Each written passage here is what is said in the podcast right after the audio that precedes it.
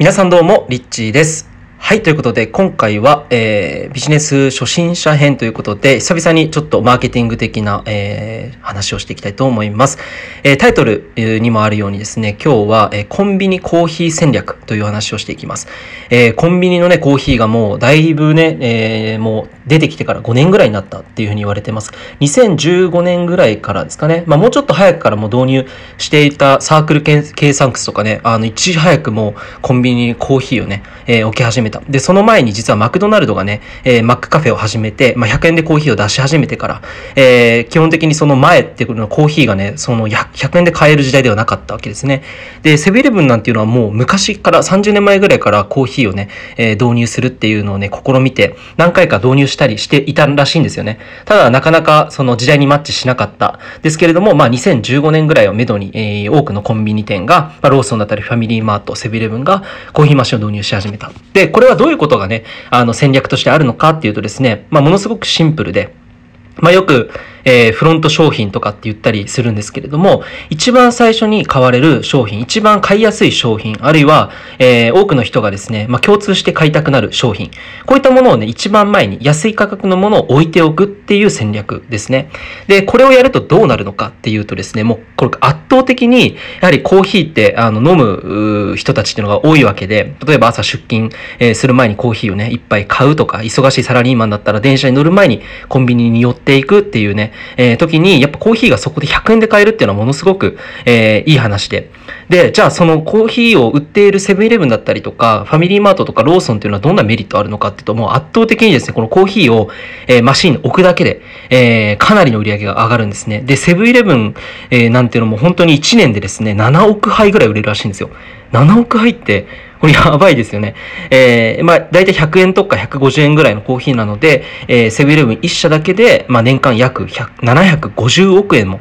売り上げが上がると。えー、まあ、これだけでも、そんなに売れるんだっていうね、ところだと思うんですけど、まあ、ここだけにとどまらず、このフロント商品、一番誰もが買いやすいものを商品として置く、えことのメリットっていうのがあります。で、そのメリット2つ目、ただ単に売り上げが上がる1つ目でなくて、その2つ目が重要ということなんですけど、やっぱりその足を運ぶ回数が多くなるっていうところで、えーまあ、セブ、セブンイレブンとかコンビニにね、えー行く頻度も、えー必然的に上がっていくと。そうすると、コーヒー以外のものも何かね、例えば、まあ、ドーナツとかもね、それで、え導入したけど、まあ、あれは失敗したらしいんですけれども、ドーナツとか置いておくと、まあ、それもついでにちょっと買ってみるとか、まあ、ガムとか、えーちょっとしたものですね、水とかも同時に買ってみるとか、お昼ご飯はそこで買ってしまうとか、えーそんな風にしてですね、コンビニのコーヒーが、まあ、ある意味でその悪い言い方するとおとり。作戦になるわけですね。えーコーヒーを置いておくと、実はその他の商品も、まあ、売れていくと。そうすると、コーヒーだけの売り上げだけでなくて、その他の売り上げもプラスになっていくわけなので、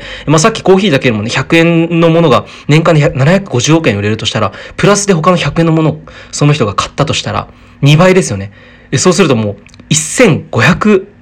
え億円ぐらいのね、えー売り上げになってしまうという。なので、えっ、と、こういったもコンビニのこのコーヒー戦略っていうものを、じゃあ、えーどういうふうにビジネスに利用していくかっていうと、すごくシンプルです。えーそれはですね、やはり、えー特に、まあ、コンビニなんかっていうのはたくさん商品があって、誰もがね、えー生活必需品だったりも置いてあるので、誰もが足を運びやすいと。えーじゃあ、足を運びにくいビジネスをされている方、だ、あの、誰もがね、え欲しい、誰もが必要とされていない商品、つまり、まあ、ニッチだったりとか、えーちょっとね、あの、専門的すぎる、うものを販売している、えー人だったりすると、このコンビニのコーヒー戦略っていうのはすごく重要。むしろこれがないと売り上げっていうのが上がっていかないわけなんですね。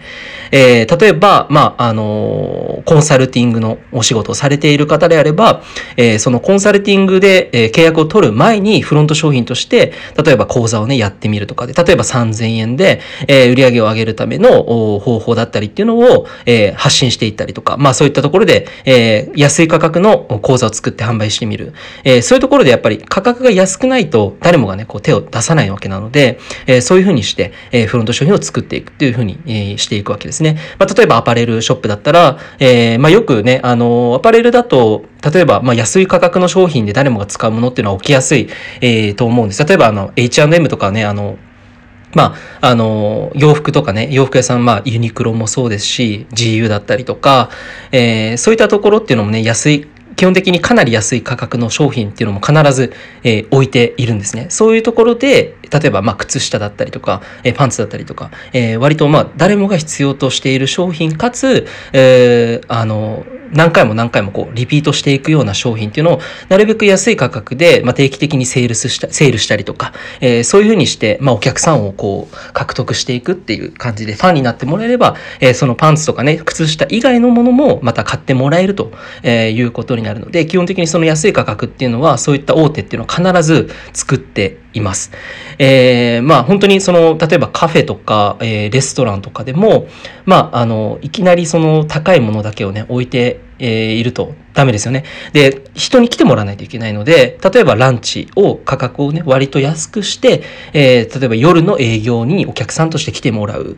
夜の価格をちょっと高めに設定したり、あるいはお酒とかを出すことで、まあ売り上げを上げていく。ただそのお客さんがそもそも来なければ意味がないので、お昼に営業をして、えー、価格がね、いくら、まあ低く、低か、低かったとしても、まあ何よりも大事なことっていうのは、あなたのファンがつくこと。で、そのファンがつくためには、その最初の、えー、フロント商品っていう、その、例えばランチみたいな、うん、あの、中目黒の僕、よく行ってた玄米のね、カフェとかも、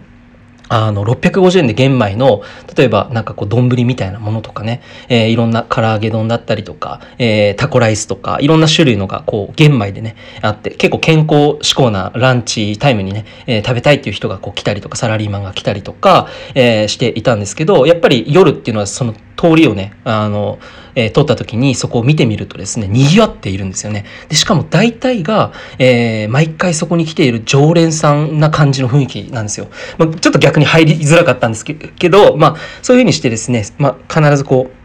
フロント商品、ランチで、まあなんかこう圧倒的な商品を出していくことでファンになってもらって夜に来てもらう。えー、そういったこの動線のをいかに作れるかどうか、えー、ここのセンスっていうのが、えー、本当にね、売り上げを上げていくための、本当に、えー、一番シンプルで一番、まあ、やるべきことで、意外とね、これをやっていない人っていうのも、あの、多いんじゃないかなっていうふうに思うんですよね。で、今だったら、まあ、そのフロント商品っていうもののもっと前にね、えー、0円商品、まあ、要は無料で何か行っていくっていうふうにね、えー、いう、そういったフリーの時代になってきていて、まあ、例えば YouTube だったらね、えー、その人のチャンネルを無料でも、あの、情報発信して結構質のね、えー、高い内容だったりっていうのを、あの、発信されてる方もね、増えてきているのかなと、えー、思いますので、こういった形式っていうのは時代によって、やり方、方法ですね、そういった部分っていうのは変化していきます。常に変化していくので、まあ、その、中でね、どんどんどんどん自分でも実践していきながらその変化の波に乗って、じゃあ次はどんな風にやったら、えー、より多くの人が喜んでくれて、えー、自分の本当に売りたい、一番重要な人の解決、問題悩みを解決する、えー、商品を売っていくのか、ここをですね、やっぱりこの動線で、えー、考えていく必要が、まあ、あるわけなんですね。まあそういうふうにしてコンビニ、えー、コーヒー戦略、えー、コンビニにコーヒーを置くことで、マシン一つ置くだけで売り上げがね、えー、めちゃめちゃ上がるっていう、本当にシンプルな話なんだけど、意外とここが抜けていると、えー、売上が上がらないで、月ね、えー、個人、個人でね、何かやってる方で月、本当に数万円しか売上が上がらないという方も多いんではないでしょうか。で、これ結構あの、本当にやるだけで全然売上変わってしまうので、えー、ぜひ実践してない方はね、してみるといいのかなと思います。あるいは、もうすでに実践している方は、その、えー、やり方はいろんな方法があると思うので、いろんなその業種だったり、いろんなその形態によって全然、えー、違うと思うんですよね。なんですが、意外とその他のやっている業種、他の方のやり方だったりっていうのを自分の業種に活かしてみると、え、意外とヒットしたりとかする可能性もあるので、そういうふうに参考にしながら、え、自分のビジネスに活かしてみるといいんではないでしょうか。はい、ということで、えー、今日は、えー、久しぶりにマーケティング的なお話をさせていただきましたが、いかがだったでしょうか？結構こういうふうに考えると、なんか自分でもできそうじゃないかなってね、思えてくると思うので、えー、自分にとっての、じゃあフロント商品というのは何なのか、何なのか、え、ここをぜひ考えてみてはいかがでしょうか？ということで、いつもありがとうございます。リッチーでした。